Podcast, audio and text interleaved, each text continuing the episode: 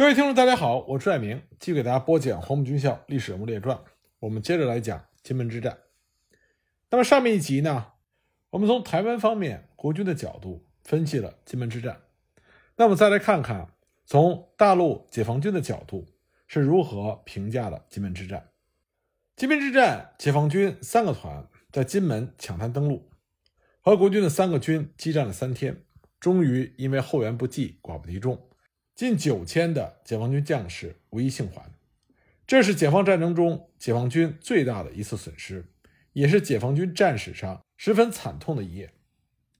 关于解放军金门之战失利的原因，有过很多的讨论和总结。在这其中，最主要的原因还是解放军在战前的情报搜集和分析工作上做的不到位。到了一九四九年九月下旬。三野十兵团已经解放了福建全省的陆地和大部分的沿海岛屿，完全控制了厦门、金门外围的大陆沿海，形成了对厦门和金门两个岛屿三面包围的态势。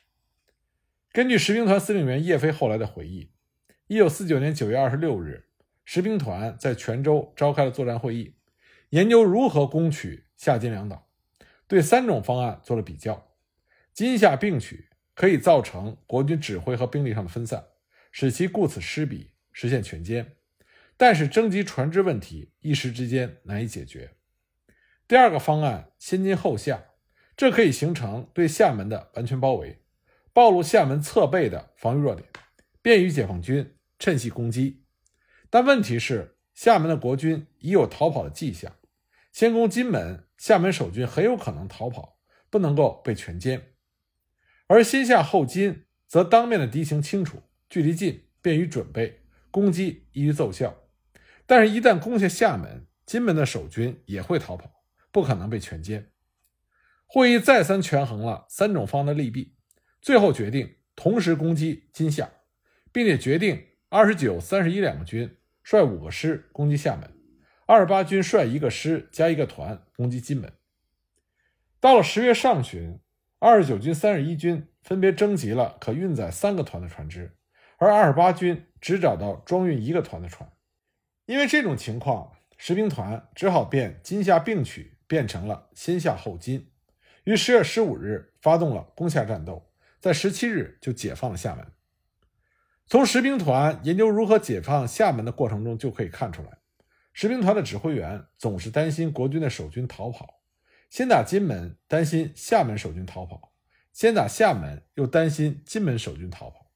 这恰恰就说明了当时士兵团领导的这种担心是一种轻敌急躁的表现。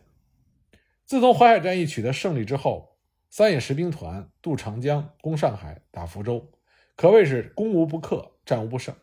因此呢，部队上上下下普遍认为国军已经彻底丧失了战斗意志和战斗力，和解放军一触即溃。一碰就逃，或者说一开打就会投降。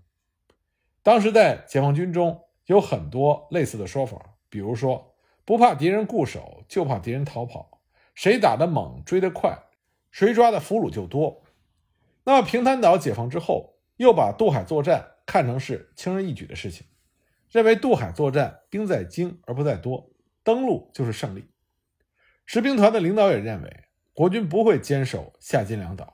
即使要守也守不住，而厦门的守军比较多，又有逃跑的迹象，所以决定先打厦门，以为打下厦门，金门也就不在话下，根本就没有想到国军会固守金门。当时在公开的宣传上，国军也是强调厦金并重。汤恩伯也曾经说过，金厦两岛为台湾的屏障，为将来反攻大陆的基地。中枢决定确保金厦。陈诚也说过。确保金厦绝无问题，但其实这些说法都是烟雾弹。当时台湾国军的最高当局已经确定坚守金门，而不是守厦门。他们的这种计划不仅对外对下保密，对其非亲信将领也是保密的。但当时三野十兵团的最高指挥层对国军的这种想法没有任何的掌握。那么国军为什么不守厦门，而要坚守金门呢？因为从地理条件来看。厦门不利防守，更加不利久守，而金门则利于防守。土地面积两个岛相差无几，但是金门是一个县，当时人口不超过四万，岛民是以务农打鱼为生，对外的依赖性比较少。但是厦门不同，厦门是当时福建重要的港口城市，人口近二十万，以工商业为主，对外的依赖性很大。大陆解放之后，厦门也就成为了死城，市民吃粮烧柴就要断绝。国军久守厦门，势必会背上沉重的包袱。他们不可能从台湾运粮草来维持厦门市民的生计。相比之下，金门这个包袱就轻很多。作为战场来看，厦门也是难以防守，而金门较利于防守。这两个岛虽然同样是四面环海，但是厦门处于大陆的三面环抱之中，解放军可以从东北、正北、正西、西南四个方向。对厦门实施突击，守军难以招架；而金门只有西北部面向大陆的地段便于登陆，解放军只能进行一面攻击，守军没有侧后之忧。厦门距离大陆较近，最远处五六公里，最近处一两公里，风的影响比较小，用人力滑行的小木艇也能渡过。而金门东北部距离大陆是一点五公里，悬崖绝壁，难以登陆。适合解放军渡海登陆的西北部，距离大陆约九公里，风浪很大，渡海必须要依靠风力行驶的帆船和机动船，因此解放军渡海的困难很多。厦门的守军原来是李良荣的二十二兵团，不过一九四九年八月，二十二兵团的二十五军和五军的二百师奉命调往大小金门，而原来住在漳州的刘汝明的第八兵团率领五十五军接防。漳州解放之后，第八兵团的六十八军残部也逃来了厦门，守厦门的兵力达到了三万多人。不过，刘汝明兵团是国军中的杂牌。淮海战役的时候，解放军曾经对刘汝明进行策反，但是没有获得成功。蒋介石对刘汝明也是极力的拉拢，但是刘汝明在作战的时候一定会以保存实力作为根本，不愿意为蒋介石彻底的卖命。解放军渡江的时候。刘汝明从安徽的贵池自行决定率领他的五十五军和六十八军，长驱一千五百华里，撤到了漳州。目的呢，显然就是想伺机经过厦门逃往台湾。因此，蒋介石、陈诚、汤恩伯对于刘汝明很不放心，既想吞并他的部队，但又投鼠忌器，怕彻底惹翻了他。蒋介石和陈诚调刘汝明守厦门，实际上是想借解放军的实力。来消灭刘汝明这个杂牌部队，同时呢，也可以把失守厦门的责任加在刘汝明的头上。果然呢，当解放军在十月十七日解放厦门的时候，刘汝明率领他的残部乘船逃往了台湾高雄。陈诚当时规定，凡是来台部队，第一件事情就是必须放下武器，然后按照指令登陆行军宿营。刘汝明的残部到达高雄的时候，不肯缴械。陈诚下令限期徒手登陆，否则将船击沉。就这样，刘汝明的残部最终被陈诚收编，刘汝明兵团彻底解散。刘汝明本人下船的时候，还有宪兵前来陪同。台北的《中央日报》当时发表了文章，指责厦门守军执行上级命令不力，批评的矛头直指刘汝明。刘汝明从此一蹶不振。从金门之战前后。国军最高当局的言行也可以看出，他们要固守金门的决心。国军重视金门远远超过厦门，这是明白无误的事实。而另外一个很明显的证据，那就是和蒋介石不增援厦门的情形相反，蒋介石对金门是一再的增兵。一九四九年六月之前，金门还是一个不设防的岛屿，并没有国军的一兵一卒。六月间。厦门要塞司令部成立了金门要塞总台，把从上海吴淞要塞撤退下来的官兵十门战防炮、十具探照灯调到金门。不久呢，汤恩伯又拨来了二十门机关炮。这种配置是专管海岸防御的。到了八月初，李良荣率领二十二兵团两个军从厦门移驻金门，二十五军军部和四十五师驻金门，四十师师部和两个团驻大邓岛，一个团驻金门。五军的军部和二百师驻小金门，幺六六师留在厦门。紧接着，战车三团的两个连、二十二辆坦克也到达了金门。更不用说后来调来的二百零一师以及胡联十二兵团的十八军。高奎元当时率领的十八军下辖十一师和幺八师，这两个师各自有三个正规团和一个保安团，总兵力约两万人。当时解放军正在进攻大邓岛，高奎元根据汤恩伯的电令，派十一师的三十一团增援大邓岛上的四十师，结果四十师的两个团大部被歼，三十一团半数被歼，在十月十日撤回了金门。十一师的三十三团曾经奉假装增援部队的命令，开到厦门，在军乐队的伴奏之下游行示威。不过四天之后，在十月十四日，悄悄开到小金门岛，归五军指挥。但是解放军对这个事情一无所知。解放军二十八军在大邓岛作战的时候，曾经俘虏了十一师三十一团的官兵，所以得知国军十一师已到金门，并且及时上报给了十兵团。但是由于四十师两个团和三十一团半数被歼，大邓岛解放，因此十兵团的领导层认为金门守军增加的并不多，他们并不知道除了十一师，幺八师也已经到了。而这个时候，金门国军守军的实力已经达到了三万多，数量和厦门守军不相上下。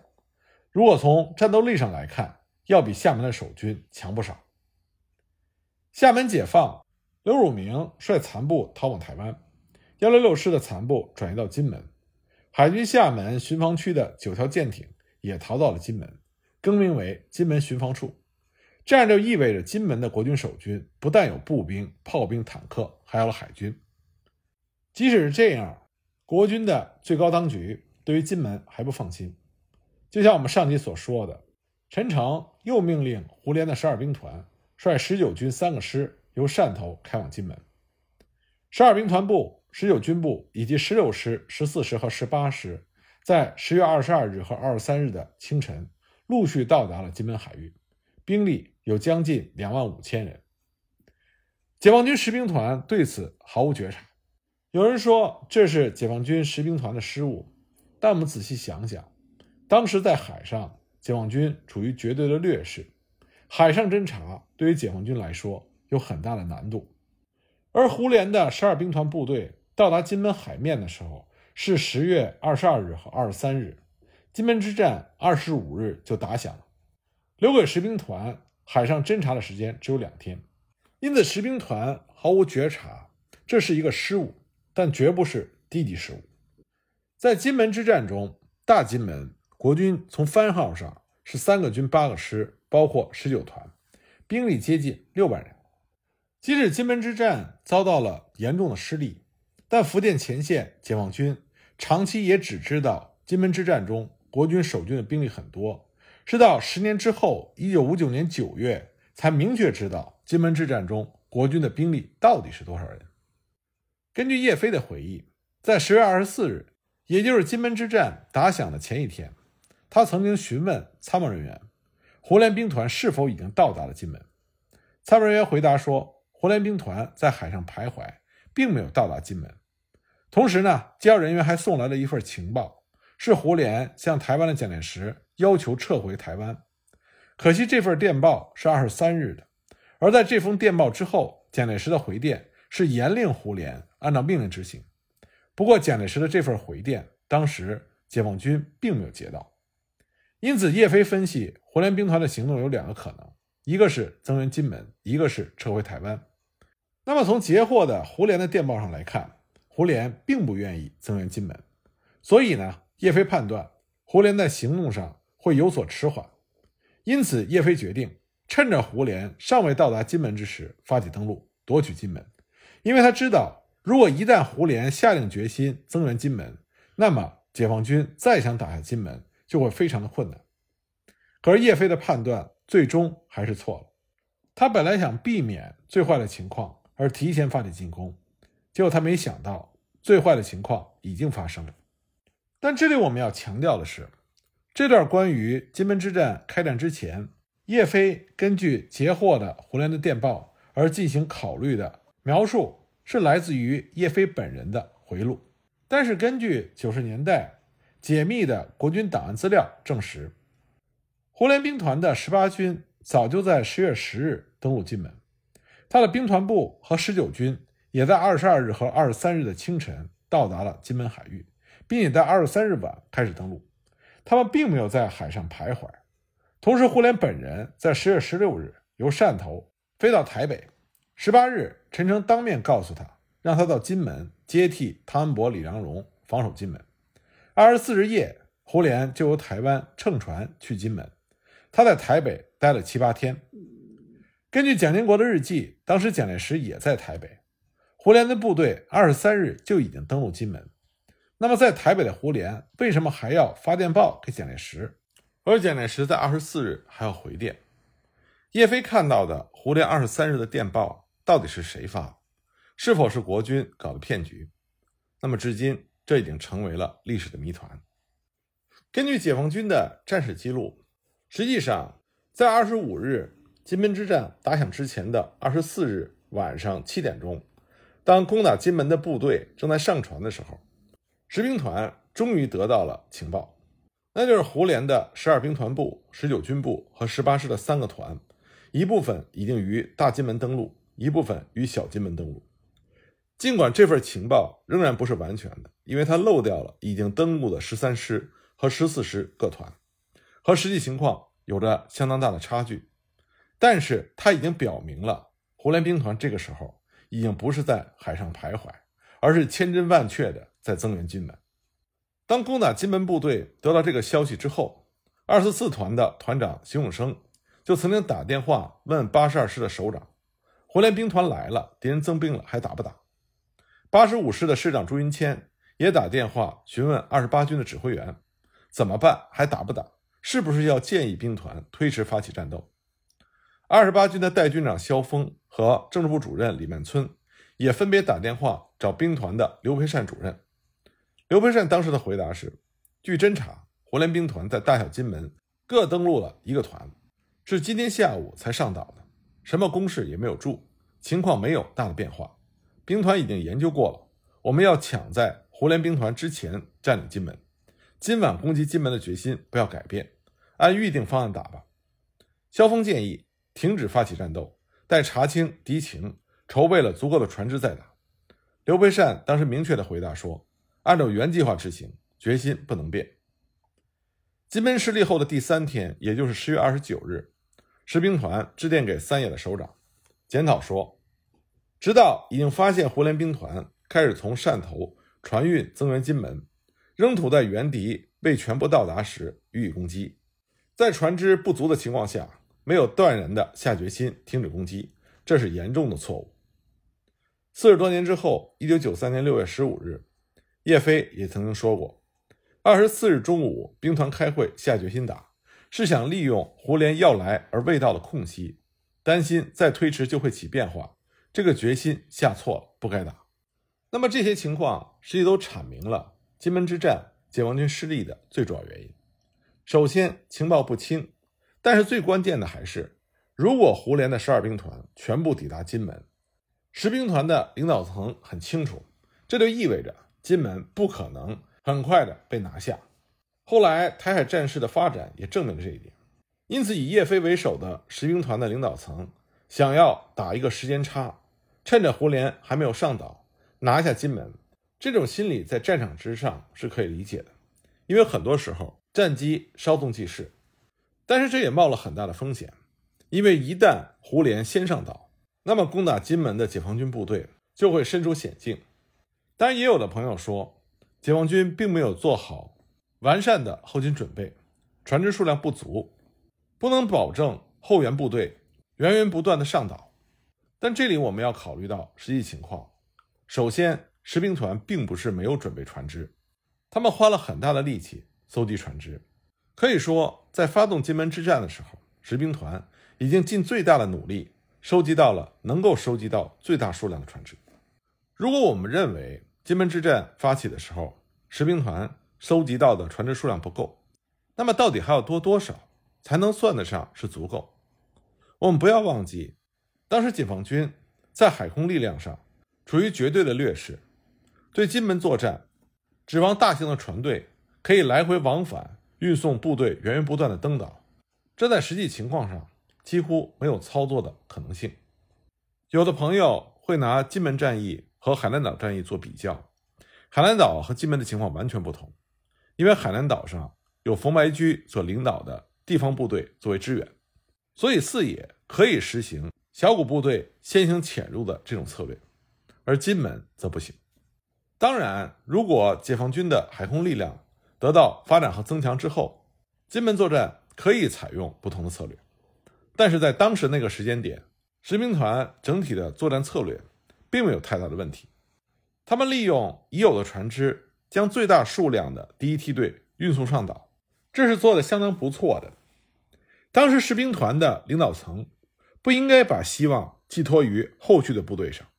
因为解放军海空方面的劣势是非常明显的，人类历史上的大部分战役都很难做到一方彻底的碾压另外一方，因此对于任何一方的军事统帅来说，战场之上存在着各种因素，有的对己有利，有的对己不利。军事统帅所要做的事情，就是通过完备正确的情报搜集，从而对战场上所有的因素。给予正确的权重，然后再加以判断和做出决定。金门之战对于十兵团的领导层来说，有两个重要的因素：一个呢是金门之战如果不按时发起的话，那么很有可能会被搁置比较长的时间；那么另外一个不利的因素就是胡琏十二兵团对金门的支援。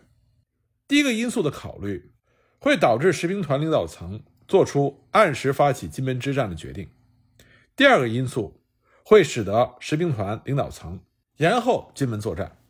这两个因素就像是天平上的两端，十兵团领导层他们所要权衡的是这两端孰重孰轻。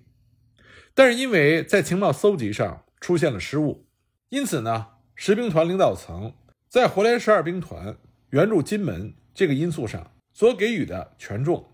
明显不足，因此他们最终做出了如期发动金门之战的这个最终决定，这才是金门之战失利的根本原因。